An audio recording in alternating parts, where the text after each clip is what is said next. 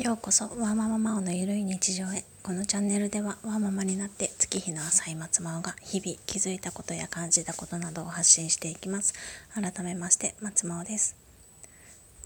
今日はえっとお休みだったんですけど私が1週間2週 ,2 週間くらい前に抜歯をしてその後1回行ってるんですけど経過を見ることで歯医者に行く予定があったので親に子供を見てもらってバーシー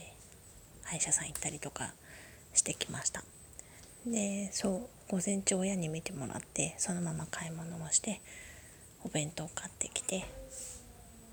でもうちょっと親に見てもらって夕飯とかも作っちゃおうとかって思ってたんですけど買い物してる途中からすごくやる気がなくってもうなんだろう今日疲れちゃったなんかやりたくない何もしたくないって思ってて。でも買い物で私限界だと思って帰ってきたんですけどもう帰ってきたら帰ってきたで子供はちょっと眠いしちょっとお腹空いてるしでぐずぐずでうーんと思ってなかなかね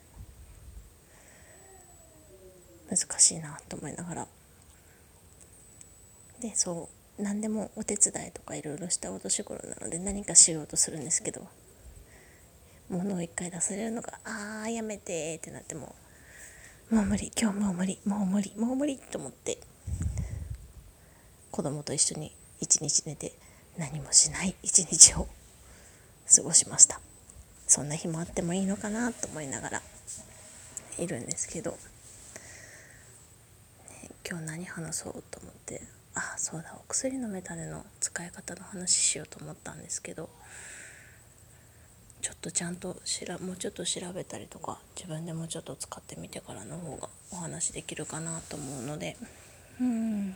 それはせずに今日気づいたこと。あそう。あったので今今気づいたんですけど。おひなに祭りおひな人形？そうひな人形って皆さん女の子だと買ったりしてますかね？男の子だと。兜とか鯉のぼりとかになるのかな？だと思うんですけどうちも去年買ってそうそれが組木？組木？っ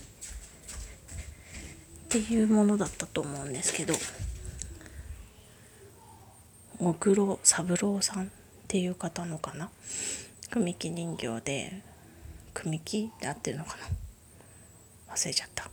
写真載せられたらちょっと載せてみます。そうそれをあのいつも飾肩木枠にはめてる状態でおひな様の時期になるとその木枠から外して組み立てるんですけどその木枠目はめてる状態を常に置いといて子供が触りたい時に取り出して触れるようにいつでもそんな風にしてるんですけどそしたら最近ちょっとだけパズルが自分でこう組み立てられるようになったのがすごい嬉しかったみたいであ呼ばれた。そうそれが良かったみたいで子供がちょっとずつ成長してるなって思ったのでお話ししてみました。子供が今夫とお風呂に入っててお迎えの呼び出しが来ちゃったので今日はここまでにします。大したお話もせずに申し訳ありません。最後までお聴きいただきありがとうございました。